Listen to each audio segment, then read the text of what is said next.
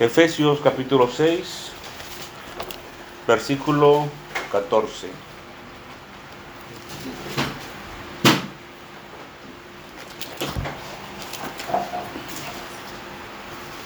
¿Estamos todos ahí, hermanos?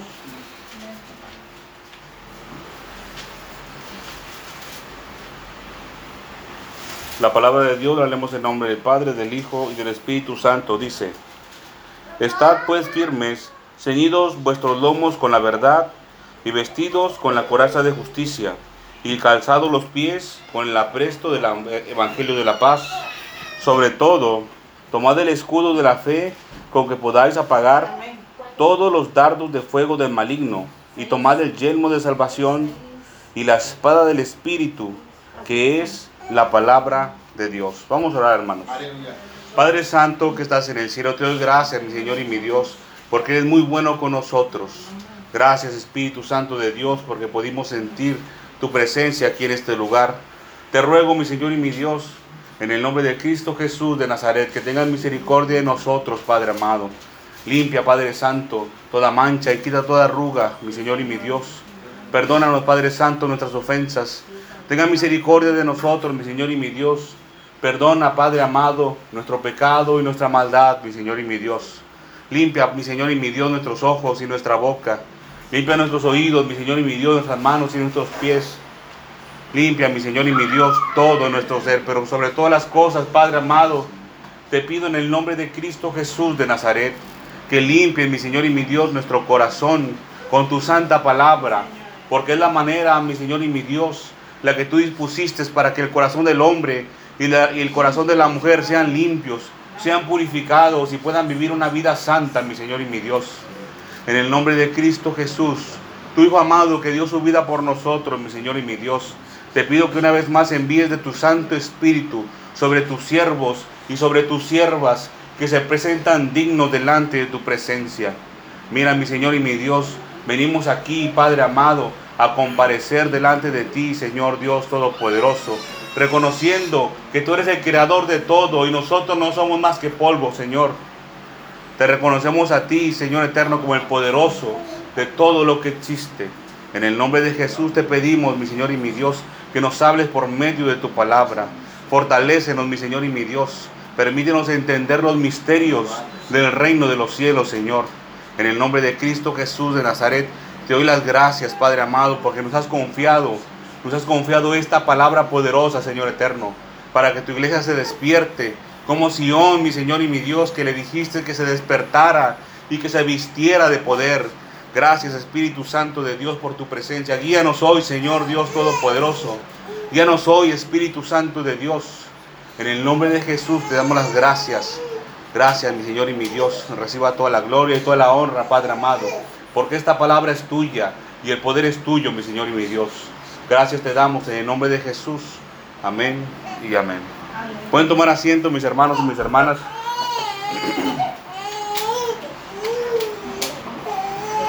Nosotros ya vimos lo que, lo que es un soldado de Dios. También nosotros ya vimos cómo convertirse en soldados de Dios. Vimos que es un proceso, mis hermanos y mis hermanas. Primero el hombre y la mujer están en el mundo sin Dios. Después el Señor rescata al hombre y a la mujer. Cuando ya lo he rescatado, fíjense hermanos, para, para que no haya duda en su corazón y en su mente con respecto a la salvación. Primero el Señor nos rescata. Y cuando nos rescata el Señor, el Señor, el Padre, Dios Todopoderoso, cuando Él nos rescata, nos lleva a comparecer delante del Señor Jesucristo.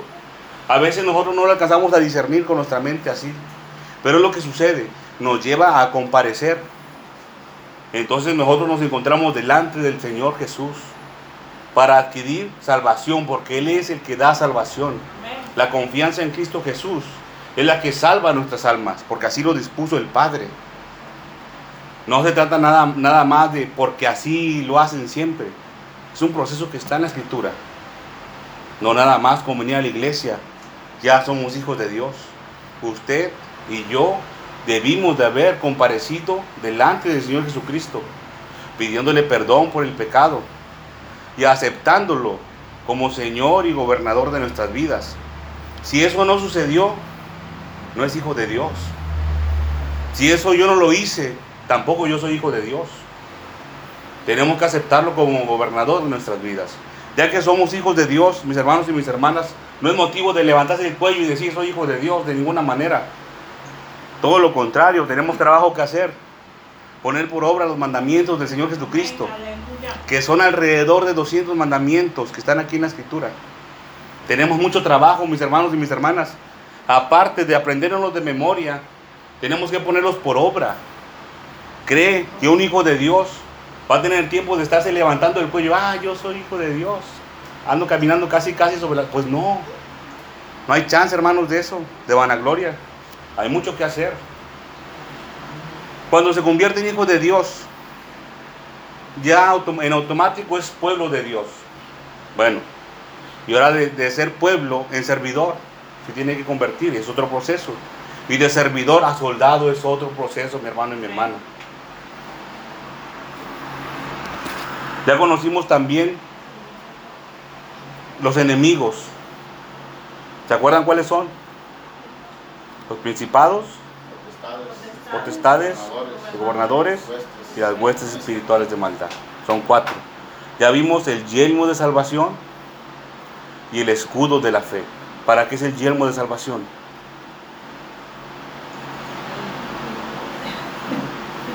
Vamos a repetir la clase.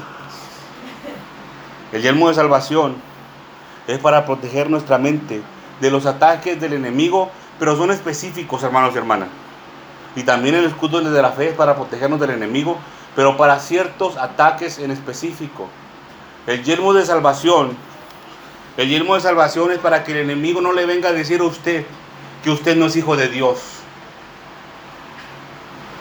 Para que el enemigo no le venga a atacar poniendo en duda si usted es o no pueblo de Dios, si usted es o no servidor de Dios, si usted es o no soldado de Dios le protege su mente. Vimos cuando hablamos acerca del yelmo de salvación que es como un casco y protege la cabeza. Pero en las raíces originales de la palabra de Dios no está así cabeza, no se dice cabeza a esta parte de nosotros. Se dice la parte con la que más fácilmente se puede atrapar al enemigo. Y es lo que intenta el enemigo de nosotros, atraparnos por medio de nuestra cabeza. Por eso es necesario portar el yelmo de salvación. Vimos, vimos en su momento, no lo voy a explicar ahorita, hermanos, por el tiempo, cómo se compone y de qué trata la salvación. También vimos el escudo de la fe. ¿El escudo de la fe para qué es? Apagar los dardos. ¿De qué? De fuego del maligno. Específicamente es para soportar un tipo de prueba. Un tipo de prueba. Hace ya un tiempo, hace ya un tiempo hablamos acerca de las pruebas y de las tentaciones. Ahí están en el podcast por si lo quieren ver. Cómo el enemigo ataca al hombre y cómo el hombre es probado. ¿Por qué vienen las pruebas y cómo evitarlas? Ya lo vimos mis hermanos y mis hermanas. Esos dardos que lanza el enemigo es con la intención de quemarnos, de destruirnos. O sea, atacarnos en nuestro ser de una u otra forma. Ahora vamos a ver la coraza de justicia. La coraza de justicia también es un implemento de la armadura de la armadura de Dios para protección del soldado de Dios. También también es para protegernos. Dice la palabra de Dios, estad pues firmes, ceñidos vuestros lomos con la verdad y vestidos con la coraza de justicia. ¿Saben qué es justicia? Fíjense que el hermano Fernando, el pastor, estuvo hablando un poco acerca de este asunto. ¿Saben qué es justicia? Ya sabemos que es salvación, ya sabemos que es la fe. Ahora viene la coraza de justicia. ¿Qué es justicia? Habló usted, hermano Fernando, acerca de la justicia un poco, ¿verdad? Sí. ¿Qué es justicia? ¿Alguien sabe? Equidad, claro que sí. Claro que sí. Aquí lo tengo marcado en mis apuntes. Equidad. Ahora, ahora, ¿qué es equidad? No. Es pero no es. La igualdad es darle proporcionalmente a todos igual. La diferencia entre la igualdad y la equidad es que a la equidad se le va a dar a cada quien lo que le corresponda. A cada quien lo que le corresponda. Imagínense, le voy a poner un ejemplo. Imagínense que usted va de viaje, no sé, a un crucero, y usted paga el boleto de la clase más, más, más baja, ¿verdad? El boleto más económico. Y nada más lo que le incluye es el puro pasaje, su puro cuartito ahí en el crucero. Pero si, pero si compra, mi hermano y mi hermana, el pasaje de completo, el, boleto que viene desayunos, eh, comida y cena, VIP, como dice la hermana, le van a dar todo eso, pero porque lo pagó. ahora, tanto al uno como al otro tienen derecho a transportarse en el, en el barco, en el crucero. Eso es igualdad. Pero la equidad es que al que lo pagó le van a dar lo que le toca, le van a dar su desayuno, su comida, su cena, sus masajes, todo lo que, todo lo que pagó. Y si el otro no le pagó, pues no. Se siente feo, ¿verdad? A veces.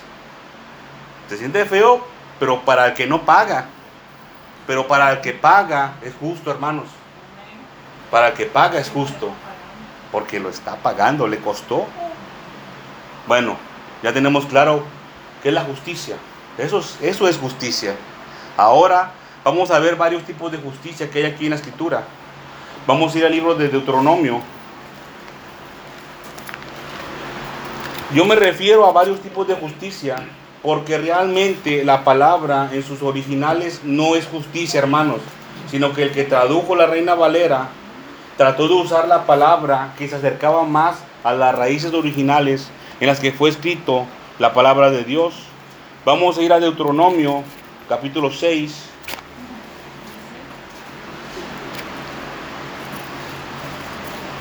Y versículo número 20.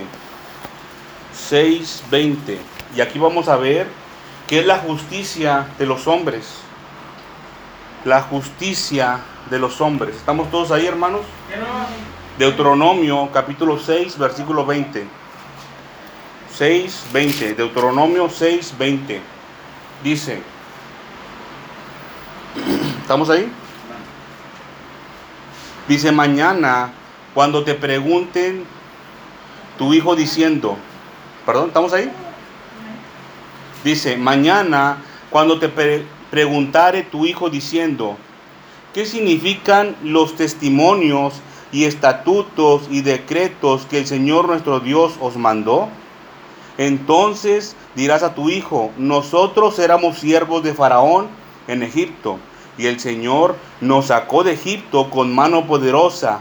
El Señor hizo señales y milagros grandes y terribles en Egipto, sobre Faraón y sobre toda su casa delante de nuestros ojos.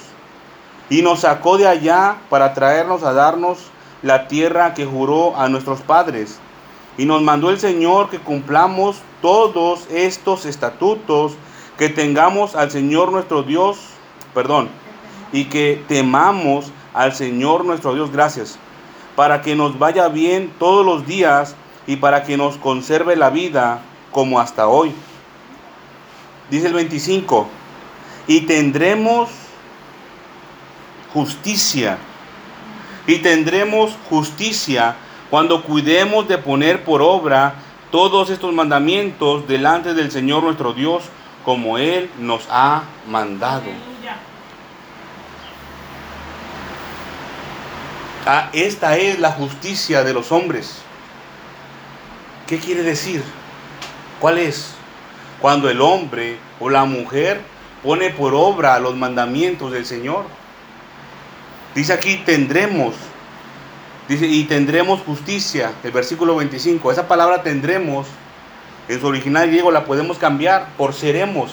Seremos justos cuando nosotros cumplamos los mandamientos del Señor. Aleluya. Esta es la justicia de los hombres. La justicia del hombre o de la mujer, del ser humano, es poner por obra o ejecutar la justicia de Dios. Esta es la justicia de los hombres. Ahora vamos a ver qué es la justicia de Dios. Vamos a ir a Isaías. Isaías capítulo 45.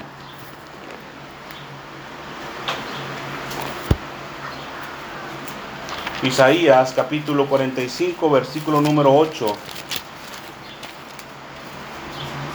Esto ya lo hemos visto, hermanos, cuando vimos acerca de la salvación, porque vimos un asunto de la fe y la salvación. Isaías capítulo 45, versículo 8. Dice, rociad cielos de arriba y las nubes destilen la justicia. Ábrase la tierra y produzcase la salvación y la justicia. Háganse brotar juntamente. Yo el Señor lo he creado. Cuando hablamos, mis hermanos y mis hermanas, acerca del yelmo de salvación, vimos este punto. Vimos este punto cuando el Señor dice, es Isaías 45, versículo 8, hermano. Dice, produzcase la salvación ¿Y qué? Y la justicia juntamente. Produzcase la salvación y la justicia juntamente. Pero ¿qué dice al principio el versículo 8? Rociad cielos de arriba y las nubes destilen la justicia. ¿Y porque abajo está otra vez justicia? Porque hay dos justicias. Porque una, la que viene del cielo, mis hermanos y mis hermanas, es la justicia de Dios. Y la que brota de la tierra es la justicia de los hombres. El mandamiento viene de arriba, como dice aquí, fíjense, rociad cielos de arriba y las nubes destilen justicia. El mandamiento de Dios viene del cielo, mi hermano, y cae en la tierra. En la tierra. ¿Nosotros de qué estamos hechos? De tierra. Cae sobre nosotros. Nos rocía la justicia de Dios y produce en nosotros dos cosas, salvación y justicia. Son dos cosas. Cuando nosotros ponemos por obra lo que cae del cielo, mi hermano y mi hermana, la justicia, nosotros somos salvos y también contamos como justos, porque ponemos por ejecución la palabra de Dios. Cuando dice produzcanse, está hablando acerca de un fruto. Entonces, tanto la salvación como la justicia de los hombres es un fruto, mi hermano y mi hermana. Cuando vimos el asunto del yelmo de salvación, vimos cuál es la planta de la salvación. ¿Alguien sabe cuál es? Se las dije y les expliqué que es una matita, que es el hombre, que hay la semilla. ¿Cuál es la planta de salvación? Para los que estuvieron aquí. ¿Cuál es la matita, la plantita? La fe. La fe como dijo nuestra hermana, le ganó hermano, le ganó la hermana Tere. La fe, porque la fe produce justicia. Y entonces, ¿cuál será, hermano y mi hermana? La plantita de la justicia. Vamos a verlo. Vamos a ir a Deuteronomio nuevamente.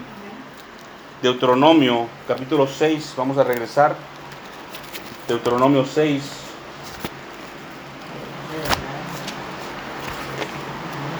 Deuteronomio 6.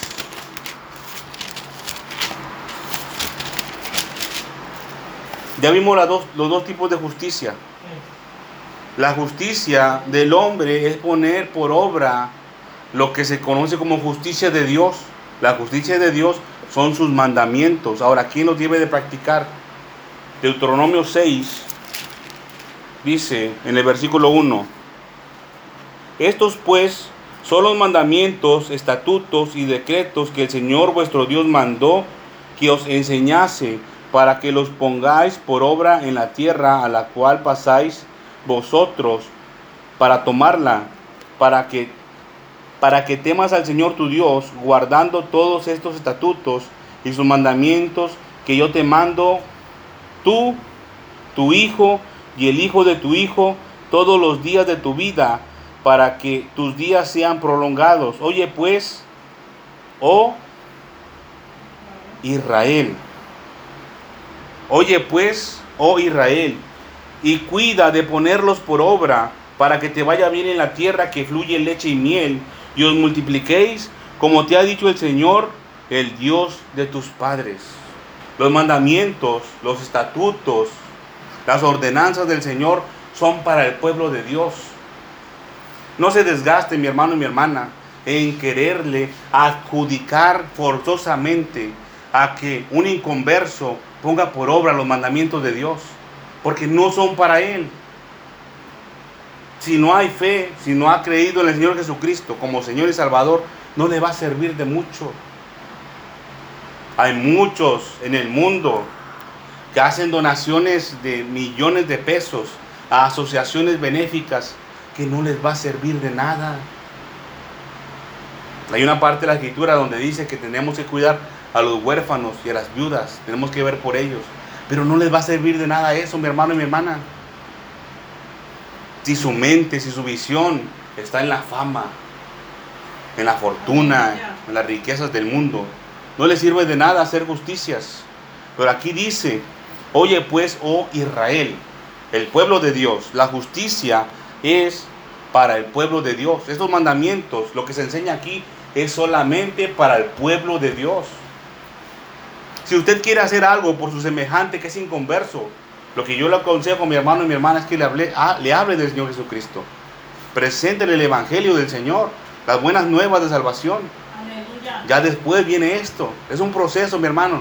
No le quiera aventar todo junto, pues no. Ni con un embudo lo va a poder meter. Vamos a ir al libro de Ezequiel, capítulo número 18. Y vamos a ver de dónde viene o cómo es la plantita. Ezequiel, capítulo 18 de dónde sale la justicia.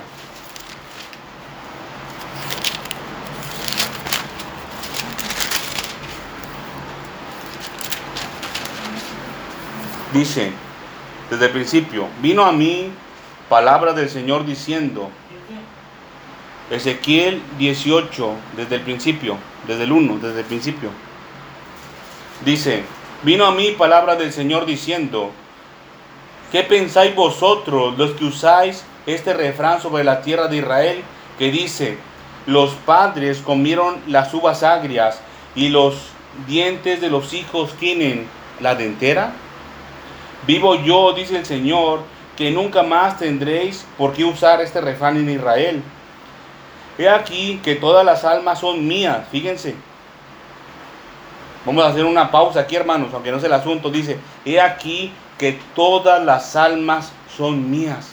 Hay gente, mi hermano y mi hermana, hay pastores, pastoras o ministros que dicen, mi iglesia, mis ovejas. Las almas son del Señor. Las almas son del Señor. Ezequiel 18, 4 dice, he aquí, todas las almas son mías. Así que aquel que dice, mis ovejas, mi rebaño, mi iglesia, en primera, está siendo mentiroso. Y los mentirosos no van a entrar al reino de los cielos. Y también se convierte en ladrón. Y, y doblemente no va a entrar al reino de los cielos. Tengamos cuidado, mis hermanos y mis hermanas. Si algún día nosotros llegamos a liderar o presidir una congregación. Recuérdese de esto. He aquí, todas las almas son mías. Como el alma del Padre, así el alma del Hijo es mía. El alma que pecare, esa morirá.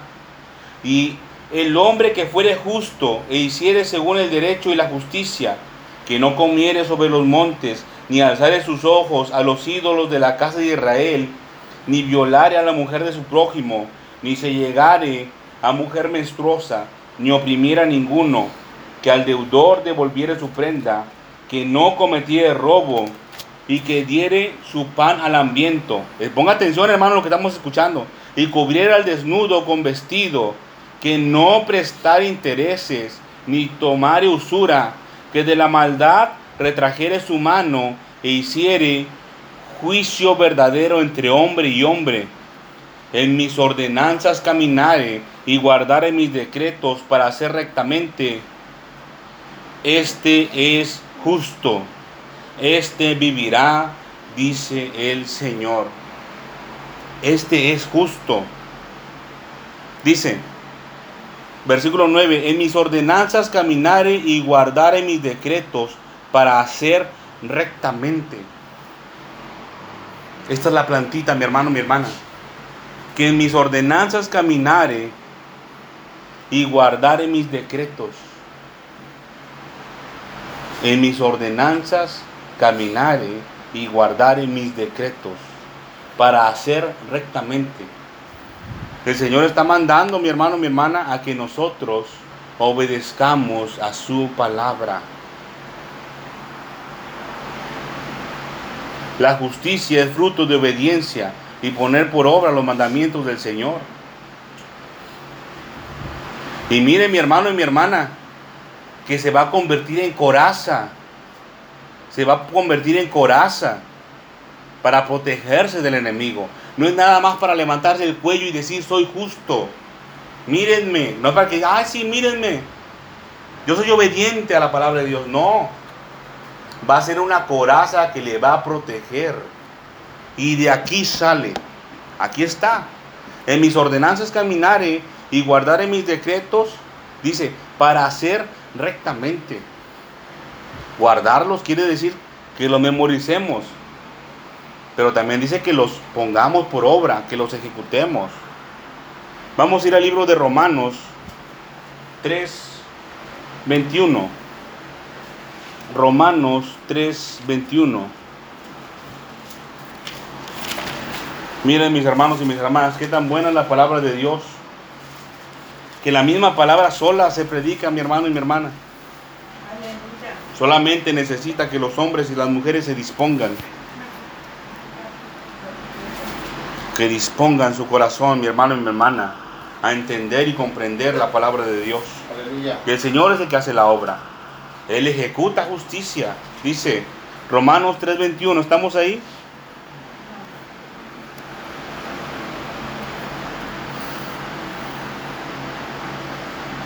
Vamos a esperar un tantito, hermano porque esto es importante. Acabamos de ver, perdón. Está ahí, ah, gracias hermano. Acabamos de ver la justicia en el Antiguo Testamento. Ahora vamos a ver la nueva justicia de Dios. Que es mejor que la anterior, mi hermano, mi hermana. Es más completa. Es diferente. Cuando, cuando hoy, mi hermano y mi hermana, eh, nos empezaron a dar la exhortación yo me quedé imaginándome cuando hablaban acerca del sarmiento, de la vid, de cómo el Señor desgaja, ¿verdad?, al, genuino y, e injerta a uno silvestre. Dije silvestre, pues que fuera ahí un animalito, no una liebre o un conejo ahí de monte, un gato de monte. Pero dice la palabra que injerta al silvestre ahí. Y yo me quedé pensando entonces el fruto cómo es. El fruto ya no es el mismo, mi hermano, mi hermana. Los israelitas dan un tipo de fruto, verdadero, genuino, bueno. Pero este fruto que ha sido injertado va a dar uno distinto, no va a ser el mismo. Pero va a tener parte del, olivo genuino, del real, del verdadero. Va, va a tener parte de ese. Pero va a tener algo más. Me quedé meditando en eso, mi hermano y mi hermana. Ahora vamos a ver la justicia en el Nuevo Testamento. Romanos 3:21 dice, pero ahora, aparte de la ley, se ha manifestado la justicia de Dios testificada por la ley y los profetas. La justicia de Dios por medio de la fe en Jesucristo para todos los que creen en Él, porque no hay diferencia por cuanto todos pecaron y están destituidos de la gloria de Dios, siendo justificados gratuitamente por su gracia. por su regalo, dice, mediante la redención que es en Cristo Jesús, a quien Dios puso como propiciación por medio de la fe en su sangre para, para manifestar su justicia a causa de haber pasado por alto en su paciencia los pecados pasados, con la mira de manifestar en este tiempo su justicia, a fin de que, perdón, a fin de que Él sea el justo y el que justifica al que es de la fe de Jesús. Por eso les dije, hermanos, al principio, que ya hemos hablado anteriormente de los hijos de Dios, que el Señor, cuando rescata al hombre y a la mujer del poder de las tinieblas, lo lleva a comparecer delante del Señor Jesucristo. Se tiene que poner a cuentas con el Señor. Se tiene que poner a cuentas con el Señor y esto es algo serio, porque está delante de un rey. Y Él es el que le va a dar la justificación. El Señor Jesucristo aquí está, con la mira de manifestar en este tiempo, se está refiriendo al Nuevo Testamento para acá, su justicia, a fin de que Él sea el justo y el que justifica al que es de la fe de Jesús. Si no hay fe, no hay salvación, no hay justificación. Tiene que tener fe en el Señor Jesucristo creer que Él es el Hijo de Dios, que resucitó de los muertos. Y también, lo más importante, hermano, y que está oculto, escondido, que nadie lo quiere poner en evidencia, aceptar al Señor Jesucristo como gobernador de su vida, poniendo por obra los mandamientos que Él estableció en la palabra. Poniendo por obra sus mandamientos, que son cerca de casi 200 muy bonita la primera parte, yo creo en el Señor Jesucristo, pero no quieren poner por obra los mandamientos. No hay justicia, no hay salvación. No hay, esta gracia no llega. No es digno de recibirla. Esta es la nueva justicia de Dios. Vamos a ir a Mateo, hermanos, unos libros atrás. Mateo capítulo 3. Mateo capítulo 3. Estoy tratando de ir rápido, hermano, porque yo sé que el tiempo es importante y a veces la carne se fatiga de tanto estudio, así que yo les voy a pedir, no es nada más que yo vaya rápido, es que también ustedes encuentren rápido las citas, rápido, rápido, porque se nos acaba el tiempo, hermanos. Ya a veces me quedo pensando cuando, cuando el Señor venga. Mateo capítulo 3, versículo 13. Cuando el Señor venga, ¿Cómo me va a encontrar? Si viene en este tiempo el Señor. Y ayer estaba echando agua en los garrafones y dije, no me voy a encontrar aquí el Señor, yo agarrando el agua del garrafón. El garrafón se va a caer ahí. Realmente que el Señor venga por nosotros pronto. Mateo 3, 13 dice, entonces Jesús vino de Galilea a Juan al Jordán para ser bautizado por él. Mas Juan se lo ponía diciendo, yo necesito ser bautizado por ti, ¿y tú vienes a mí? Pero Jesús le respondió, deja ahora, porque así conviene que cumplamos toda justicia. Entonces le dejó, y Jesús después de que fue, fue, fue bautizado, subió luego del agua, y aquí los cielos fueron abiertos, y vio el Espíritu de Dios que descendía como paloma y venía sobre él y, una, y hubo una voz de los cielos que decía, este es mi Hijo amado en quien tengo complacencia. En otras partes de la escritura dice, en quien se complace mi alma. Y vemos, creo que es en el libro de Isaías, donde dice cómo el Señor se deleitaban estando juntos, un padre y un hijo en la creación. Dice el versículo 15, el Señor, deja ahora, porque así conviene que cumplamos toda justicia. Miren, le voy a decir una cosa, aquí Juan el Bautista, ¿sí saben quién es Juan el Bautista? Nada más me dicen sí con la cabeza, porque yo sé que hay gente que puede escuchar este mensaje, los hermanos dicen que sí con la cabeza. Bueno. Este, no. No, era como primo. Miren, miren, este señor, Juan el Bautista, tenía razón con lo que dijo. Él tenía razón. Yo necesito ser bautizado por ti. Y tú vienes a mí. Juan el Bautista tenía razón. Tenía razón porque él dijo acerca del Señor Jesucristo que venía, él venía para bautizar en Espíritu Santo y fuego. Y, créanme, déjeme decirle que el fuego no es algo muy grato. Tenía razón. Pero el Señor Jesucristo tenía más razón cuando dijo, es necesario que cumplamos con toda justicia. No puede haber, mi hermano, mi hermana, ni un rastro de mancha ni de arruga en nuestras vestiduras. Y el Señor Jesucristo lo sabía y nos puso este ejemplo. Que nosotros, todos nosotros, tenemos que cumplir con los mandamientos del Señor. Él lo hizo, hermano y hermana. Él no necesitaba, no le era necesario bautizarse. ¿De qué se iba a arrepentir el Señor Jesucristo? Si en Él no había pecado. Porque el bautismo de Juan el Bautista era para arrepentimiento, así dice la palabra de Dios. ¿Él de qué se iba a arrepentir? Él no fue concebido en pecado. ¿De qué se iba a arrepentir? Pero era necesario, como dice aquí, cumplir con toda justicia, con todo lo que se ha mandado que se haga. Es necesario hacerlo, mi hermano y mi hermana. Así que ni usted, ni yo, ni el pastor, ni, el pastor que esté más cerquita de Dios está exento de cumplir con la palabra de Dios.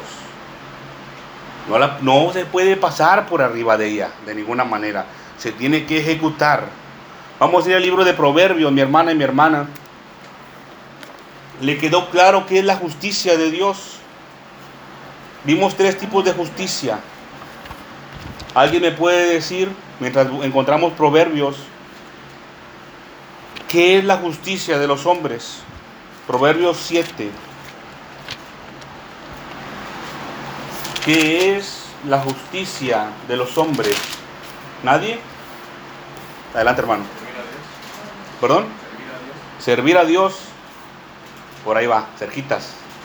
El 75% de la respuesta está ahí. ¿Alguien más, hermano? Sí, la tierra es el hombre, la mujer, que es la justicia de los hombres, la justicia de la, de la tierra, del polvo. Obedecer por los mandamientos del Señor. A mí me gusta usar palabras un poquito más fuertes. Es lo mismo. Ejecutar la palabra de Dios, poner por obra, como dice el hermano.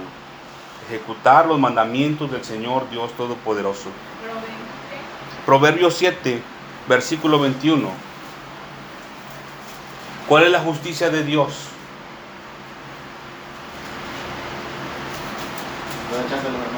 Sí, hermano, gracias. ¿Qué es la justicia de Dios?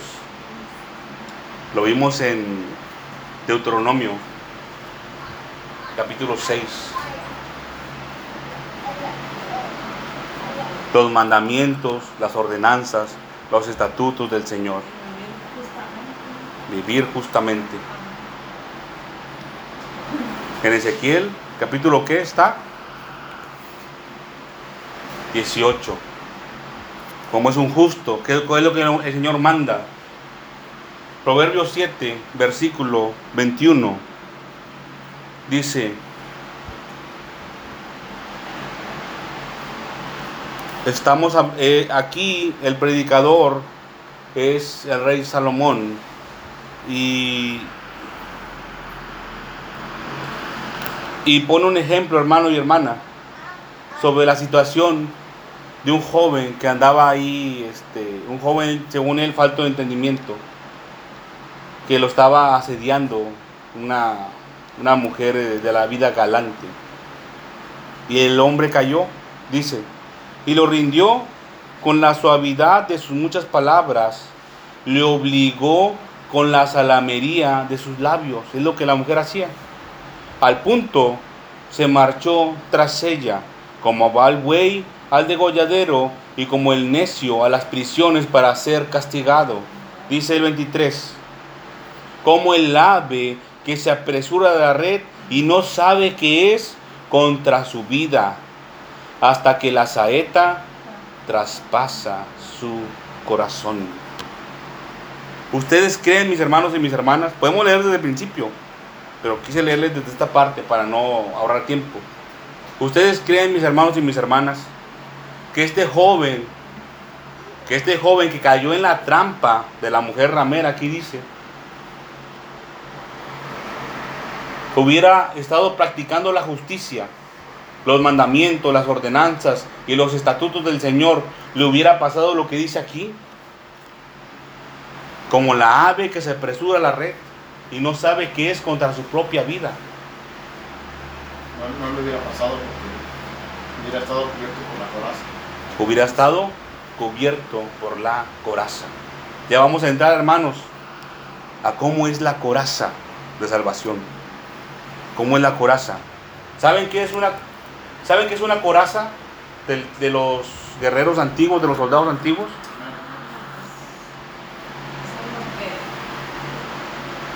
La coraza es lo que se ponía en, en el pecho, aquí enfrente, dentro del torso y la espalda, toda la espalda.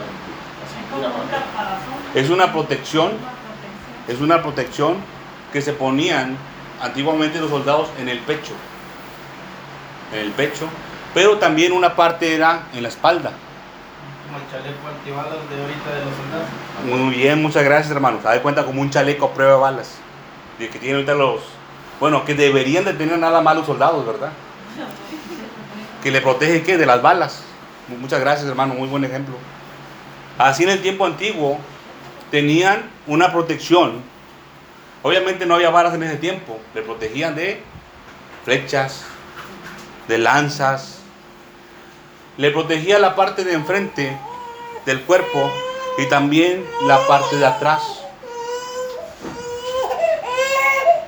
Se le conocía como corcelete. Corcelete.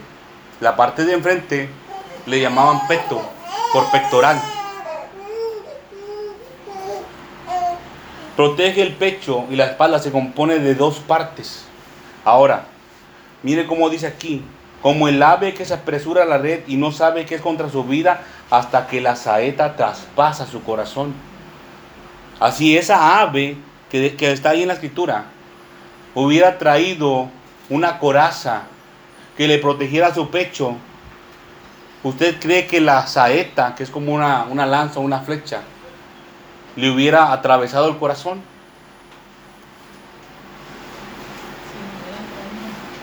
A lo mejor la tumba, ¿verdad? Del, del golpe, pero no la traspasa. Para eso, mi hermano y mi hermana, es la coraza de justicia. Ya vimos que es justicia. Bueno, ahora vamos a ver para qué la coraza, que está hecha de justicia, ¿qué nos va a proteger? Principalmente el corazón. Para eso es la coraza de justicia. Y aquí está, hermano y hermana. Las saetas vienen siendo los proyectiles que usa el enemigo, los ataques. Es un tipo de ataque del enemigo, un tipo de proyectil sobre el cual nos va a proteger la coraza de justicia. Aquí mismo, en Proverbios, aquí mismo en el 7, vamos a leer del 1 al 5, dice, Hijo mío, guarda mis razones y atesora contigo mis mandamientos. Guarda mis, mandamientos y vivirás. Guarda mis mandamientos y vivirás. Ejecuta la justicia de Dios y vivirás. Y mi ley como las niñas de tus ojos. Lígalos a tus dedos, escríbelos en la tabla de tu corazón. Di a la sabiduría, tú eres mi hermana, y a la inteligencia llama paciencia. Para que, te- perdón, parienta. A la inteligencia llama parienta, para que te guarden de la mujer ajena y de la extraña que ablanda sus palabras. Para que te protejan. Son dos tipos de mujeres, hermano, ¿eh? no es una. Son dos tipos. De la mujer ajena es uno y de la extraña es otro. La, la ajena, ¿cuál es? La que tiene marido. Y la extraña, de la que no se sabe nada ni de dónde viene. Sale de ahí de entre los montes. Son dos tipos de mujeres. Puede ser casada o soltera. No se sabe, es desconocida. Para que te guarden de la mujer ajena y de la extraña que ablanda sus palabras. No, no, no se vayan a ofender mis hermanas. No se trata nada más de- del género femenino, sino también de, de los hombres. Pero en sí, mi hermano y mi hermana, no es ni el hombre ni la mujer. Es el enemigo que se mueve atrás de ese hombre o atrás de esa mujer. Que están siendo utilizados para tentar. Para tentarlo usted. ¿En dónde? En su corazón. En su corazón. Cuando el enemigo viene a atacar, a tentar. ¿Te acuerdan cuando hablamos de la tentación? Que el enemigo usa como un punzón largo para traspasar carne. De ahí viene el origen. Así, viene con ese punzón largo y ataca a la mente, penetra a la cabeza. Pero si usted tiene el yelmo de salvación, no le va a hacer nada a su salvación. Usted va a estar seguro. Y de la misma manera, a su corazón. Va a venir el enemigo, va a querer picar, pero no va a poder traspasar.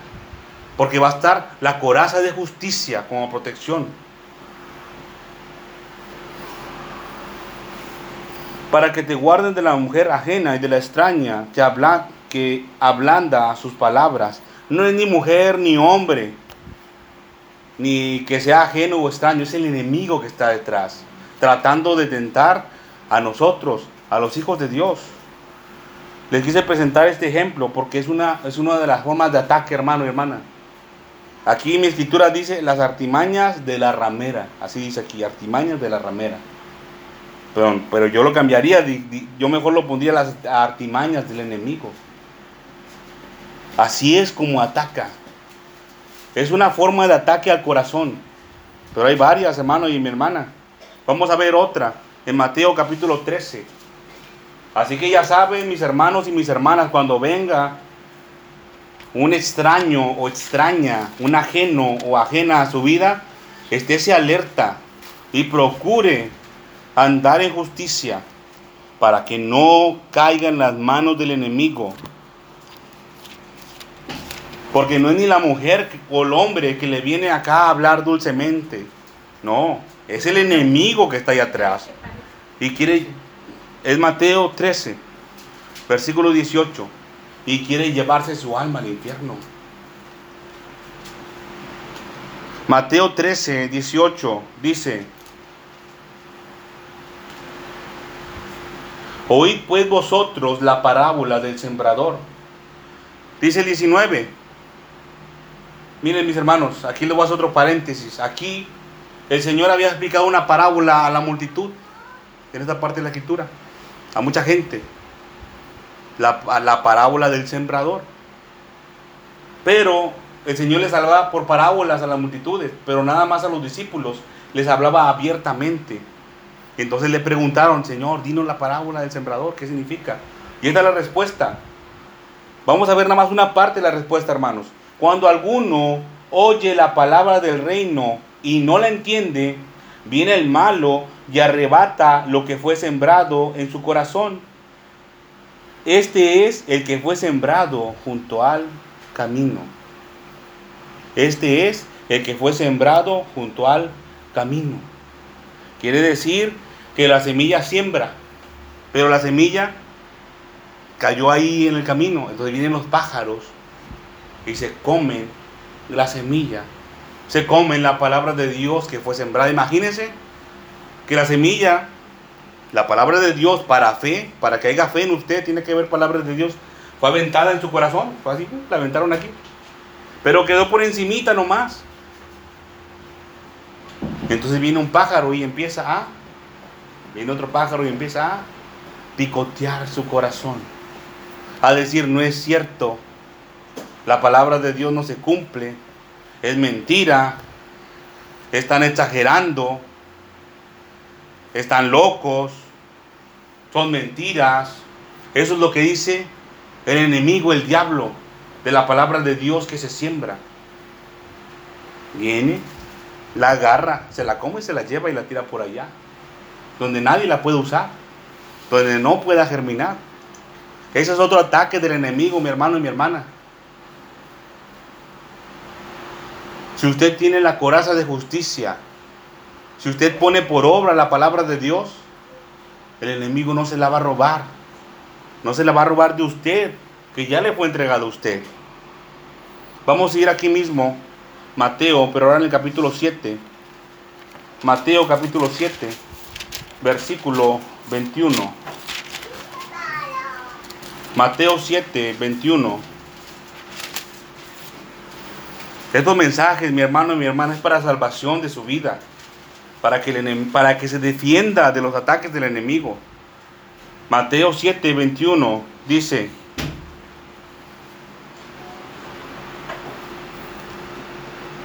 perdón, es Marcos, me equivoqué, Marcos, Marcos 7, 21.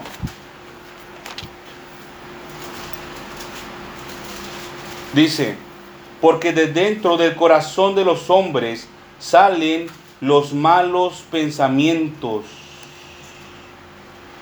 Porque de dentro, porque de dentro del corazón de los hombres y también de las mujeres, mis hermanas, no van a pensar que nomás los hombres, salen los malos pensamientos.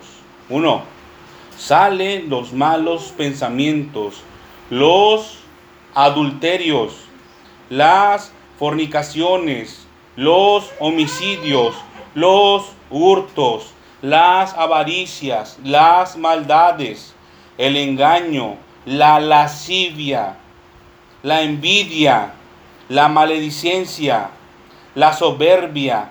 Y miren, mi hermanos, también la insensatez. La insensatez. Mire cómo un insensato, un insensato es contado igual que un homicida. Tenga cuidado, mi hermano y mi hermana, de no estar en simpleza. Llénese de la palabra de Dios. Porque si no es contado como un asesino. Dice, todas estas maldades de dentro salen y contaminan al hombre. Miren mis hermanos y mis hermanas, a mí se me quedó grabado en mi mente, aunque fue hace poco tiempo, una parte del mensaje de, de la hermana Perla. Ella dijo una parte de ahí. De a ver, los que estuvieron en el servicio anterior, ¿de qué habló la hermana Perla? De la envidia, gracias hermana, de la envidia. ¿Y qué dice ese cuadro en 1 de Corintios 13, de 4 al 8? El amor es sufrido, es benigno. El amor no tiene envidia. Entonces el razonamiento que nos expuso la hermana es, que el que tiene envidia no tiene amor. Gloria a Dios por su palabra. Miren, hermanos. Hay que ser inteligentes con la palabra de Dios. Eso es un buen razonamiento. Si hay alguien que anda envidiando algo y lo empieza a decir, ay, pero yo tengo amor por los hermanos, no es cierto. Es mentira. Es un mentiroso. Y si sigue así, si no se arrepiente de su mentira, va a ir al infierno, a condenación. Un poco nos habló la hermana acerca de este asunto, de las maldades que salen del corazón del hombre. Ahora vamos a ir a Gálatas 5.19, ya para terminar, mi hermano, mi hermana. Gálatas 5.19. Les quise presentar esta parte de la escritura porque son palabras del Señor Jesucristo. Él dice que salen del corazón del hombre, del corazón de la mujer. Gálatas 5:19, de ahí salen. Dice, Gálatas 5:19, y manifiestas son las obras de la carne que son adulterio fornicación, inmundicia, lascivia, idolatría, hechicerías, enemistades, pleitos, celos, iras, contiendas, disensiones, herejías, envidias, homicidios, borracheras, orgías, dice aquí, y cosas semejantes a estas, acerca de las cuales os amonesto, como ya los he dicho antes, que los que practican tales cosas no heredarán el reino de Dios. Mire mi hermano y mi hermana, si usted practica algo que está aquí, deje de hacerlo. Aprenda a hacer el bien, arrepiéntase de su pecado, de fruto de arrepentimiento. Porque si no, no heredará el reino de Dios, no entrará en el reino de los cielos. Aquí está escrito. Ni nada semejante a eso. No vaya a salir bien vivillo. No, es que yo ahí medio hago cosas. No. Aquí dice ni cosas semejantes que se les parezcan.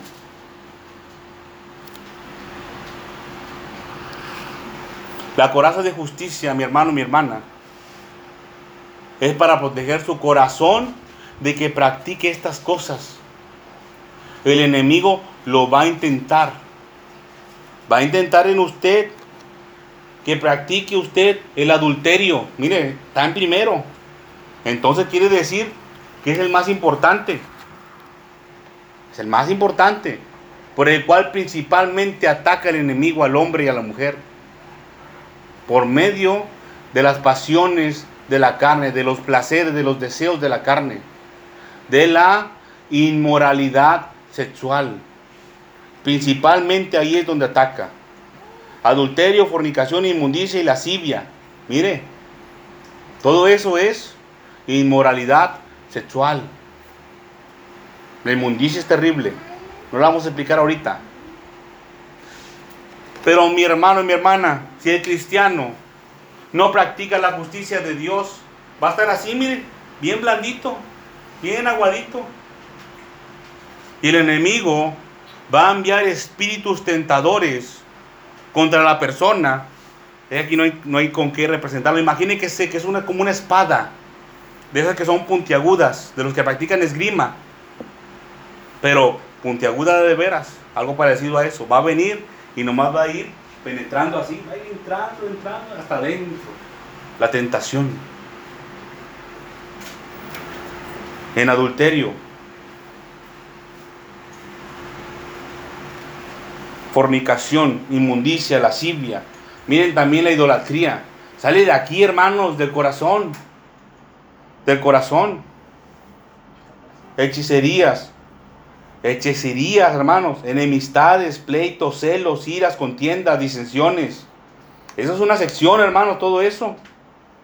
Lo que es idolatría y hechicerías es una parte. Enemistades, pleitos, celos, iras, contiendas es otra parte, con las disensiones. Son parte del corazón del hombre y de la mujer por las cuales es atacado. Si nosotros estamos siendo llamados a pelear, a pelear contra las huestes espirituales de maldad, contra los gobernadores de las tinieblas, contra las potestades, contra los principados, mi hermano, mi hermana. Y ahora imagínense que vamos sin la coraza de justicia, Puede traer la espada bien filosa, la espada del espíritu. Pero no, hombre, el enemigo nomás le va a hacer así, ya, estás frito. De volada. Con adulterio. Imagínense que venga el Señor.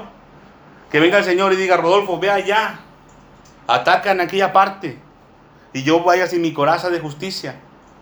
Y la persona me empieza a gritar, no, no, es que tú estás mal. Y yo le empiezo a echar pleito también.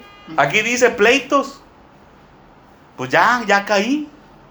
Ya me van a tener que ir a, sacar arrastrando ese lugar, espiritualmente hablando, mi hermano y mi hermana.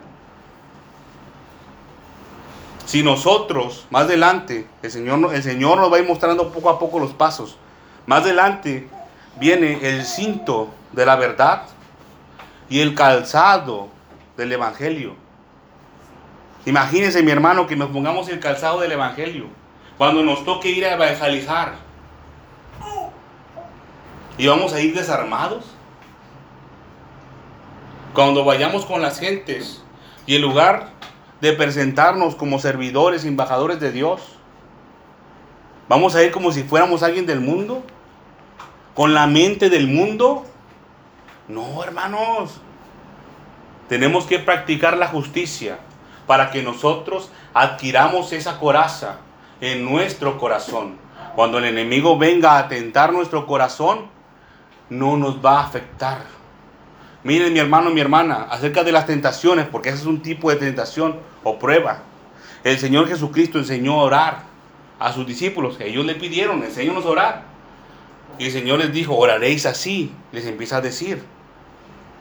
Y no nos dejes caer en tentación, nos dijo. Cuando estemos en la mañana orando, en su oración, hermano, pídale al Señor eso. No me dejes caer en tentación. Cuando el enemigo venga a tentar, no dejes que me venza en la tentación. Socórreme. Pero también el Señor Jesucristo explicó esta otra cosa, dijo. Y también no nos metas en tentación. No nos metas en tentación. Para que eso suceda, mi hermano y mi hermana, usted y yo tenemos que portar la coraza de justicia. Dice la palabra de Dios. Sobre toda cosa guardada, guarda tu corazón. Porque de él mana la vida. Tenga cuidado, mi hermano y mi hermana. Tenga cuidado, mi hermano y mi hermana, cuando el enemigo venga a tentarle. Ya estamos avanzando y estamos en un punto en el cual no podemos permitir ninguna de las obras de la carne que están aquí descritas. Ninguna. Ni envidia, ni distinciones, ni pleitos, ni herejías, ni contiendas, mucho menos fornicación, adulterio, inmundicia, lascivias ya, no somos los cristianitos o los hermanitos. Somos hijos de Dios. Somos pueblo de Dios. Acuérdense cuando hablamos acerca de los principados. Al pueblo de Dios, el pueblo de Dios desde antes del tiempo de Daniel. Esto no se dijo en ninguna otra parte de la escritura, nada más en el libro de Daniel. Está asignado un principal príncipe el ángel Miguel. Cuando dice principal, quiere decir que en orden jerárquico es más poderoso. Principal príncipe, Miguel y sus ángeles pelean por el pueblo de Dios. Por el pueblo de Dios. Acuérdense que el Señor Dios Todopoderoso sabe hacer la diferencia entre los que son sus hijos y los que no son sus hijos. Usted se puede imaginar, mi hermano, mi hermana, cuando el pueblo de Dios aún estaba ahí dentro de las tierras de Egipto y pasó el acorneador, el que le quitó la vida a todos los primogénitos que no cumplían con el ordenamiento del Señor. Ustedes, ustedes no se imaginan, mi hermano, que en el cielo pudo haber estado ahí Miguel arriba, estando vigilando que, no, que, al, que al pueblo de Dios no le pasara nada. El ángel Miguel ahí estaba. Y también todos sus ángeles. Los que están a su cargo. Esto no es un asunto así de por encimita, light, ligero. Esto no es como un club social. Los americanos dicen un, un club. Esto no es una asociación.